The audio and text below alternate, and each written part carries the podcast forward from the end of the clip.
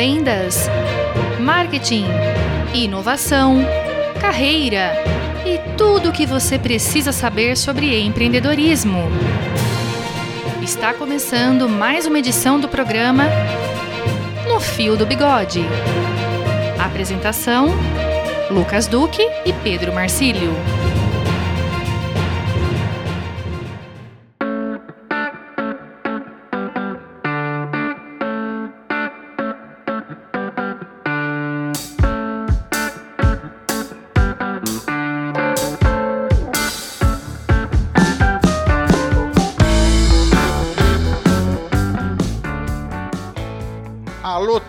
Terráqueos, alô terráqueos, no fio do bigode entrando no ar. Alô, alô, fala meu amigo Lucas. Que isso, Pedro? Veio direto de Marte? Diretamente de Marte, fio, no fio do bigode, chegando e aterrissando em todos os lares, em todo o mundo, junto a todos os empreendedores, Lucas. Exatamente, mais um programa extraordinário. Extraordinário. Para não dizer extraterrestre, né, Pedro? Muito eu, bem. Eu sou Pedro Marcílio, mentor de marketing e comunicação e sempre ao meu lado. Eu sou o Lucas Duque, mentor de gestão e vendas, sempre nesse papo gostoso, nesse papo descontraído, falando sobre negócios, sobre e... o maravilhoso mundo do empreendedorismo. Exatamente. E olha, Lucas, eu quis fazer essa entrada diferente, tudo exatamente para acentuar isso que você acabou de falar. Esse é um programa é, despojado, um programa é, relaxado, no sentido assim, descontraído, mas sempre com o compromisso de levar conteúdos relevantes e importantes para todos os empreendedores, né, Lucas? Muito bem. Se você nos ouve pela primeira vez, nós estamos em todas as plataformas de podcast: Amazon, Google, Apple, Deezer, Spotify e semanalmente na Rádio Educadora M1060 em Piracicaba. E também estamos nas redes sociais. Segue lá a página no Facebook e também o perfil no Instagram, no arroba no fio do bigode oficial. Agora, se você quiser fazer contato Isso. com os mentores, mandar sua dúvida, mandar sua sugestão de pauta, o nosso e-mail é papo@nofiodobigode.com.br, Pedro. É isso mesmo, Lucas. Eu acho que, olha, aberta todas as credenciais, vamos falar de um assunto hoje que eu particularmente eu acredito que seja de uma importância muito grande. Eu vejo, é, é, de uma maneira geral, muita gente satisfeita e se dando por satisfeita depois que fez a venda. E assim, fechou a venda, fecha o livrinho, vamos embora, vamos para casa, vamos amanhã vendemos, vamos procurar um outro cara para vender, um outro consumidor para tentar convencer e assim vai. Eu, particularmente, acho que essa não é uma medida muito boa se a gente for pensar em termos de futuro. Olha, o que, que você, que é um especialista, um grande mentor de vendas, poderia acrescentar dentro desse, desse vamos lá, esse coeficiente de viés aí que eu acho que existe? Olha, Pedro, eu concordo com você que não é bem por aí. Primeiro é importante destacar que o, o mundo das vendas ou os processos de vendas eles mudaram radicalmente é nos últimos anos. É né? A gente tem uma estrutura de vendas hoje muito diferente do que se existia na década de 90, por exemplo. Né? As empresas, de um modo geral, investiram em novos processos, investiram em novas tecnologias e, em muitos casos, é, investiu-se em novas estruturas, né? em formatos diferentes é, inegavelmente, não importa o segmento, se você é de varejo, de serviço, da indústria, ou mesmo se você é de um terceiro setor Sim. e o seu cliente é um associado, um sindicalizado, um filiado, não importa, né? Você tem algo muito importante para fazer, que é fidelizar o seu cliente. Você matou. Isso é chave para qualquer marca, para qualquer empresa. Exatamente. Não existem marcas fortes que não tenham clientes fiéis, fidelizados. Se você não tem uma, a sua carteira fidelizada, a sua carteira de clientes fiéis, ou como nós gostávamos de falar lá no século passado, Pedro, se você não tem fregueses, né, aqueles que vão e voltam todos os dias, é, todas as semanas, exatamente. todos os meses, dependendo do negócio, dificilmente a sua marca é uma marca forte. Obviamente que nós temos processos hoje, né, por conta da evolução, é, diferenciados dentro de uma mesma empresa. É verdade. E existem canais, dependendo do segmento da empresa, né? Falando de empresas de médio para grande porte, Pedro. Isso. Existem canais de venda só de development, por exemplo, só de desenvolvimento de novos negócios, que são aqueles consultores de vendas, aqueles vendedores que vão em busca de novos clientes.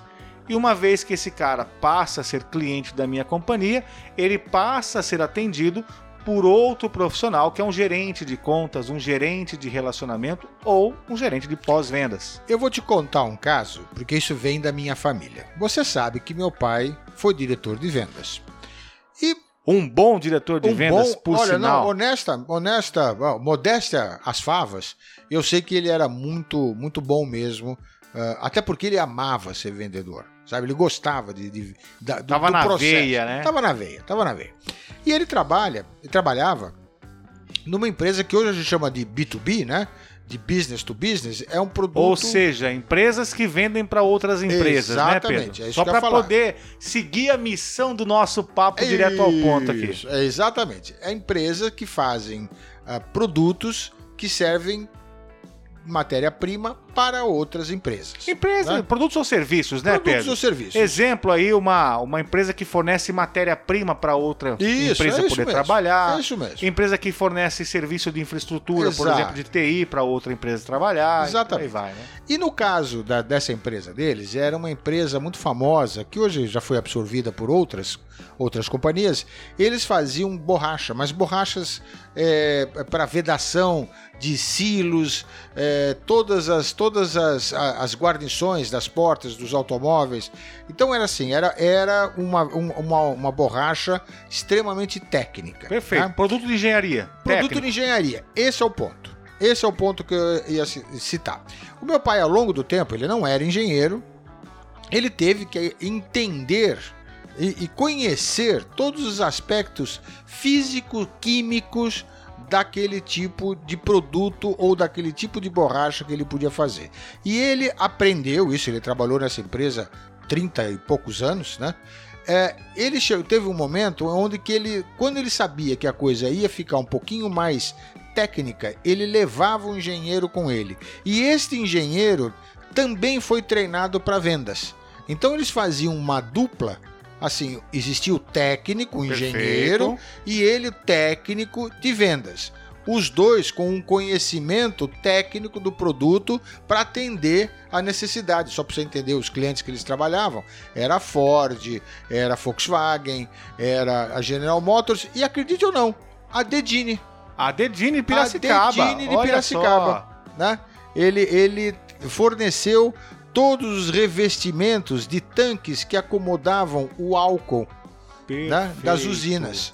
né? Então, ele veio muito para Piracicaba, isso eu estou te falando da década de 70, até o final da década de 60, 70, e aqui ele, é, é, os produtos dessa empresa que ele trabalhava, que chamava Pagé, é, é, ele era um fornecedor exclusivo da Dedini. Puxa vida, tá vendo É. só, ó? Você falou de um negócio que é muito bacana, né? Contando a história do seu pai aí, Pedro, que é a figura do especialista comercial, Isso, né? Isso. É, eu me recordo quando eu comecei na área de vendas que eu vi alguns anúncios e eu não entendia, né? Contrata-se engenheiro de vendas. Tá. Contrata-se médico de vendas, fisioterapeuta de vendas. Falava, gente, que coisa é essa, né? Ou o cara é vendedor ou o cara é outro profissional, né? Mas na prática, muitos segmentos, muitos segmentos, tem especialistas que são técnicos, formados tecnicamente, né? São engenheiros, são médicos, são é, fisioterapeutas de outros profissionais, né? E que dentro das suas formações eles operam auxiliando ou às vezes até fazendo o processo todo de vendas. Isso, é né? verdade, é verdade. É, porque justamente quando você vai fazer um processo de apresentação de um produto ou de um serviço, inegavelmente as dúvidas técnicas surgem por parte do comprador. Exatamente. E olha, só para a gente não perder o, o, o, o foco do nosso papo, eu acho que aí, além da venda, você está começando a estabelecer um elo de confiança ou você começou a ter uma célula embrionária de um relacionamento. É, mas pera lá, Pedro, vamos lá, vamos deixar uma coisa muito clara aqui, né? Diga aí. É, existe, claro que existe, tecnicamente falando, o que nós chamamos de venda transacional. Sim. É aquela que eu entro, compro um sapato e vou embora. Já que você Isso. gosta do exemplo Você- da loja de sapato. Você já falou várias vezes aqui. Isso é uma venda transacional. Transacional. Ela existe, ela existe em inúmeros Claro. momentos. Na padaria Claro. acontece todo dia, Sem dúvida. né? Agora, dependendo do tipo da venda, dependendo do volume da venda, dependendo do perfil de cliente, do produto que você comercializa, do mercado que você está inserido, Hum.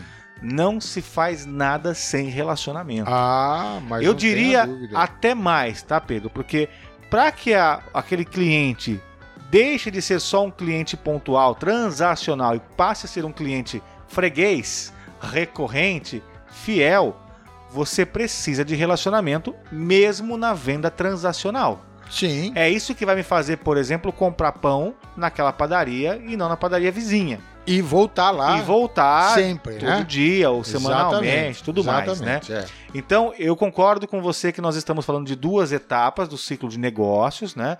Uma, de fato, é a abordagem, a apresentação, mas em alguns níveis, Pedro, a venda só acontece quando existe relacionamento. É Aliás, verdade. essa é a grande marca das transformações de vendas do novo processo comercial. Né? Num Entendi. mundo que é muito digital, num mundo que é muito remoto, num mundo que é muito imediatista, principalmente com os e-commerces, que tem pouca interação humana e tudo mais, quanto mais relacionamento você promove com a sua Exato. marca, com a sua Exatamente. equipe, mais chances de recompra você vai ter. É, tanto é que a gente até já teve um programa específico a respeito. é, em função desse mundo digital, alguma coisa foi introduzida nesse processo, ou um processo novo foi introduzido em todo esse sistema, ou nesse ecossistema, que nada mais é do que o CRM, né? Onde que Pois você é. automatizou esse negócio. De repente, aquela venda que você que já, já fez muito disso, eu sei disso, né? Aquela história da pastinha na mão, gravatinha, é, é, terninho e pau, batendo perna, indo em cliente em cliente, tal, tal, tal. Hoje, você pode fazer isto, ou melhor, você até faz isso, você continua fazendo isso, mas você, no processo de relacionamento, você já tem essa- essas ferramentas automatizadas que permitem com que você esteja frequente, presente, mas não necessariamente toda hora fisicamente. Exato, Pedro. Aliás, o mundo novo, depois da pandemia, né? Ele Isso. passou a ser muito mais digital do que era antes. É né? verdade. Mesmo nas grandes negociações, é muito comum que se toque todo o processo de forma virtual, remota. É, né? é. Agora, o CRM, só para a gente relembrar os ouvintes que já ouviram episódios sobre CRM, ou para aqueles que não conhecem a ferramenta, CRM é uma metodologia, na verdade, né? Uhum. de gerenciamento do relacionamento, Do com o relacionamento, cliente. Né? é. É uma ferramenta de gestão comercial, mas que faz a gestão do relacionamento É com claro. o cliente. É. Que é o que nós já fazíamos mesmo antes da existência do Sim, computador. Exatamente. Talvez não tivesse esse nome, né? É. Mas eu vou dar aquele exemplo que nós já demos aqui, né? O seu Zé do, do armazém, ele tinha uma caderneta de registros É isso mesmo. mensais, que era o CRM dele, né? É. As iniciais A de caderneta de, dados, registros é. A mensais. base de dados deles era a cadernetinha, o, É. de- o tele- o- o nome do fulano, né? Que ele registrava ali o que o cara comprou, quais os itens, quantidade, o valor Isso. que deu, muitas vezes para cobrar o cara no final do mês, mas aquilo também servia de inteligência de dados. Ele conseguia É. analisar, por exemplo, algumas informações e trocar essas informações com outros comerciantes. O cara do açougue falava com o cara da padaria, o cara da padaria falava com o cara do mercado. Eles combinavam promoções conjuntas, né? Ah, vamos fazer agora que nós estamos todo mundo pertinho. Vamos fazer uma promoção para o final de semana. Por exemplo. Eu coloco carne de promoção, você na É. mercearia você coloca o carvão, a padaria coloca o pão, e a gente faz a promoção conjunta aqui pro pessoal fazer churrasco. Quantas vezes, né, comerciantes próximos faziam essas, essas ações que estavam muitas vezes vinculados de fato aos registros da caderneta, Isso. ao CRM, Exatamente. eles visualizavam a operação me e permite? combinavam. Você sabe como é que eu chamaria toda essa operação? É. CRM raiz. CRM raiz, mas é aí, ó, caderneta de registros É. mensais. É isso aí. CRM. CRM. Pedro. É. Agora que é importante, Pedro, a gente entender que mesmo nesse fluxo, não sendo tão necessário mais a presença virtual em alguns casos, alguns eu acredito que nunca vai acabar, tá? Uhum. Essa é a minha opinião, mas em muitos casos não é necessária a presença física. mesmo sabendo disso, né, sabendo que o relacionamento ele pode acontecer de forma virtual, o que, o que mantém firme, forte, consistente um relacionamento, no final das contas, são duas coisas, tá, Diga. tá, Pedro? A primeira é a atenção que você dá para o Ah, cliente. sim. Porque no final das contas, todos os negócios são feitos de pessoas para pessoas, É verdade. ainda que virtualmente. É verdade. Sempre é verdade. tem alguém comprando e alguém vendendo. Esse é um básico, ponto. básico. E o ser humano é, é um ser que é carente de atenção. Ele quer atenção. Então, esse primeiro aspecto é um aspecto vital para o relacionamento. Sem dúvida. E o segundo aspecto é o aspecto da credibilidade. Ninguém se relaciona ou mantém relacionamento com uma pessoa com quem você não confia, não tem credibilidade. Então, a confiança, a credibilidade é outro fator muito necessário para se estabelecer um relacionamento de qualidade, Pedro. Pessoa ou a instituição, ou a Sim. empresa que um vendedor represente. Exato. É que Né? no final das contas sempre vai ter pessoas e pessoas Sim, ali. Exatamente. O B2B e o B2C, no final das contas, sempre são um P2P, né? É, é, P, P é. para P, né? é, é de... Mas, Pedro, usando o gancho do exemplo que você nos deu, da figura aí de ter sempre um técnico acompanhando o comercial, Ah, nós também fazemos essa prática no nosso programa e o nosso ouvinte já sabe disso, né? sim. Em dado momento da abordagem comercial do nosso programa, nós convidamos um especialista Ah, para falar sobre é o tema central, lógico, É lógico. que é o nosso papo do especialista. É o papo do especialista e hoje com um convidado assim bem bem interessante, bem interessante mesmo. Apresenta pra gente esse Vamos lá. convidado super especial. Vamos lá, vamos lá. Reinaldo Tinquini, que está chegando aqui um vendedor, um vendedor de carteirinha, tá- só que um vendedor diferenciado, porque Hum. ele trabalha no universo que a gente chama do B2B, do business to business, né? Perfeito. E ele tá, a- a- a- acho que se não me falha a memória, há mais de 20 anos numa multinacional. Ele tem, ele tem uma responsabilidade para América, da- América Latina. Ele é head de vendas para América Latina de uma grande multinacional alemã. E ele chega com tudo para dar um baita de um recado, uma dica para todos vocês empreendedores. Vamos lá, Lucas? Puxa vida, seja bem-vindo, Reinaldo.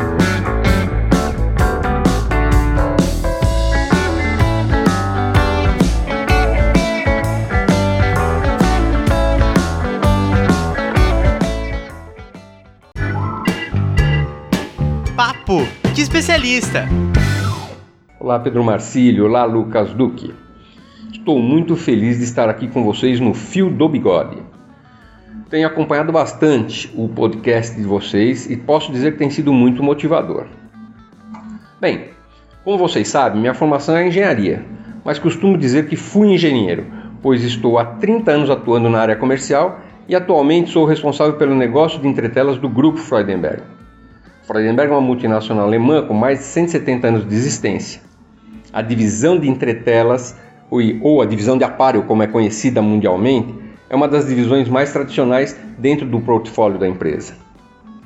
Assim, gostaria de dividir com vocês minha experiência atuando na área comercial no segmento B2B, onde a comercialização não se dá por um impulso do consumidor, mas por uma apresentação técnica de cada produto e suas aplicações, buscando a solução esperada pelo cliente, a chamada venda técnica. Quando fui convidado por vocês, pensei em listar os cinco pontos que eu acredito serem importantes para o sucesso da venda no segmento B2B. Em primeiro lugar, o profissional precisa ter conhecimento profundo do produto que ele representa.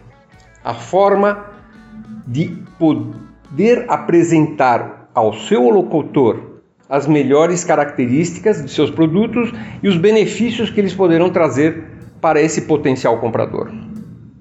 Também, e não menos importante, entender a solução esperada pelo seu potencial cliente. Não vender o que você gostaria de vender, mas sim o que o cliente que espera receber. Uma vez que o cliente tenha solucionado a sua necessidade, certamente a confiança se desenvolverá e abrirão novas portas e oportunidades dentro deste mesmo cliente. Um segundo ponto muito importante nos negócios B2B é a assistência técnica pós-venda. Não podemos abandonar o cliente porque a venda já está fechada. Temos que continuar presente. Assim, a assistência técnica pós-venda entra com uma importância muito grande. cliente sentindo-se amparado mesmo após a venda realizada é a estrada para novos e prósperos negócios. Como eu costumo dizer, um cliente feliz é um cliente cativo. Um terceiro fator importantíssimo e muito valorizado pelo mercado é a reputação da empresa que você representa e a qualidade de seus produtos. Quanto mais a nossa empresa é reconhecida como fornecedora de qualidade de produtos e serviços, e não menos importante, preocupada com a sustentabilidade de seus processos, quanto mais será valorizada no mercado. Particularmente quanto à sustentabilidade, o segmento B2B vem valorizando ano a ano essa importante questão. Assim, meus amigos, tenham em suas empresas preocupações reais quanto a isso, pois estamos apenas no início desse processo, que promete ser cada dia mais intenso e mais importante para todos nós. Um quarto importante ponto é quanto à operação, e neste caso falo especificamente de prazos de entrega. Prometer uma data para entrega apenas para conseguir o pedido e não cumpri-la pode provocar sérios danos à operação industrial de seus clientes e podem fazê-los buscar alternativas. Como já ouvimos várias vezes em nossa trajetória profissional, é mais fácil abrir um novo cliente que recuperar um cliente perdido. Dessa forma, Tenha sempre claro conhecimento dos prazos possíveis de atendimento ao seu cliente e não prometa o que não é possível realizar. Assim, os quatro fatores que comentei são vitais para a venda P2P. Agora, como última dica, quero falar sobre relacionamento. Hoje em dia, com tantas facilidades de atendimento virtual, começando pelos aplicativos de mensagem, reuniões virtuais, até mesmo o telefone, muitas vezes deixamos a visita face-to-face -face de lado e assim não criamos vínculo com o cliente. O cliente precisa ver que ele é muito importante e a melhor forma de demonstrar isso é estar com ele de forma presencial. Como falei, criando vínculos e até aculturando isso dentro da forma de ser de seus clientes. Não quero dizer que o atendimento virtual, por todas estas vias que falamos, não funciona, mas sim quero dizer que devem ser apenas mais ferramentas Nunca abandonem a grande ferramenta do contato pessoal. Seguramente trará frutos. Bom, é isso. Gostaria de agradecer a oportunidade em poder dividir minhas experiências profissionais com vocês e espero ter agregado conhecimento e percepções sobre a venda B2B. Um forte abraço.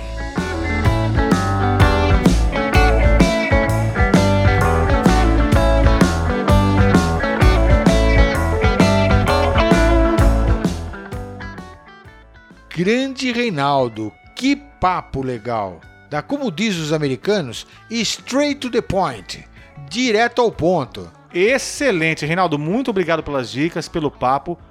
Eu me vi diversas vezes aí na minha carreira de vendas, nas suas histórias. É. Tenho certeza que a nossa audiência aqui está gostando muito dessas dicas e que serão muito úteis, né, Pedro? Sem dúvida, sem dúvida. Olha, tem algumas coisas que o Reinaldo falou aqui que eu, eu acho muito, muito importante, tá? Que é essa história, primeiro do relacionamento, a importância de você construir um relacionamento. Uh, acho que por trás das palavras dele está aquela história da credibilidade, onde que da credibilidade você constrói uma confiança, tá? E talvez seja um binômio, né? É, se eu confio, eu acredito, se eu acredito, eu confio, tá? Então isso daqui, eu acho que nesse mundo B2B é extremamente importante. Até porque se você faz parte, se você vende um produto que faz parte de uma escala de produção de um outro fabricante, lembra que se você atrasar a tua entrega, por exemplo, você é capaz de comprometer uma linha de produção toda de uma, uma outra empresa de fornecimento muitas vezes, né? Exatamente. Imagina o cara que faz ali uma pecinha ou uma embalagem que vai transportar um item isso, de freio isso. que vai para uma montadora que vai fazer um carro. Putz, por exemplo, por exemplo. Isso atrapalha uma cadeia de fornecimento inteira, né? Exatamente. Exatamente. É, eu concordo com você, Pedro. Acho que é, nós estávamos falando, né? Essa questão da credibilidade, da confiança, ela é essencial para o relacionamento. É. é. A força do presencial é inegável, como bem disse o Reinaldo, não, não a força do presencial dúvida, é. no B2B é algo inegável né? Porque ela contribui para poder demonstrar capacidade, poder demonstrar credibilidade. A gente sabe que tem todo um outro contexto, né? Inclusive é, em alguns tipos de negócio, de, é, atestados de capacidade técnica emitido por outros clientes. Existe uma série de questões que sim, são envolvidas na negociação, Mas sem dúvida, Pedro, quando você tem um, um, representante ali daquela empresa, um vendedor mesmo, eu não vou falar consultor porque eu acredito na palavra vendedor. Claro, lógico. Né? Quando você tem um vendedor ali que faz um bom trabalho, é sincero, foi como ele falou, não pode mentir pro cliente, né? De jeito é nenhum. sincero, É. apresenta as informações.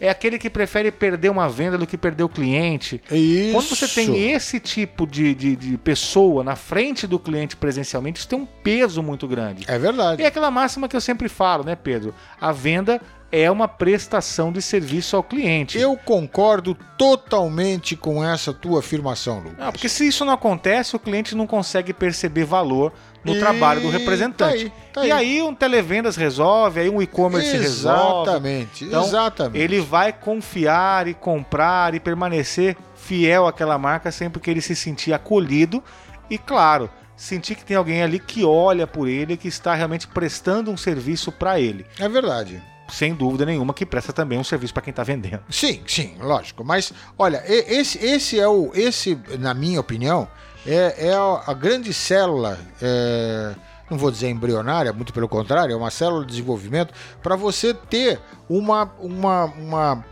uma volta sempre do cliente, né? É aquela diferença que eu acho que você tem o, o, o, o cliente, né? Você tem o comprador e o cliente. São dois personagens ou dois estágios do processo de compra completamente diferentes. O comprador, ele está comprando de você sem um compromisso, sem um vínculo com você. Na- a partir do momento que você trabalha o relacionamento, você transforma o comprador em cliente. Sem dúvida.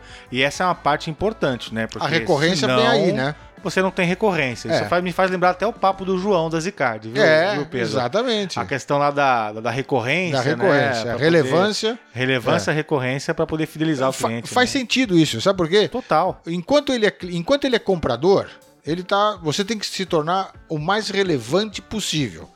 Em todos os sentidos, né?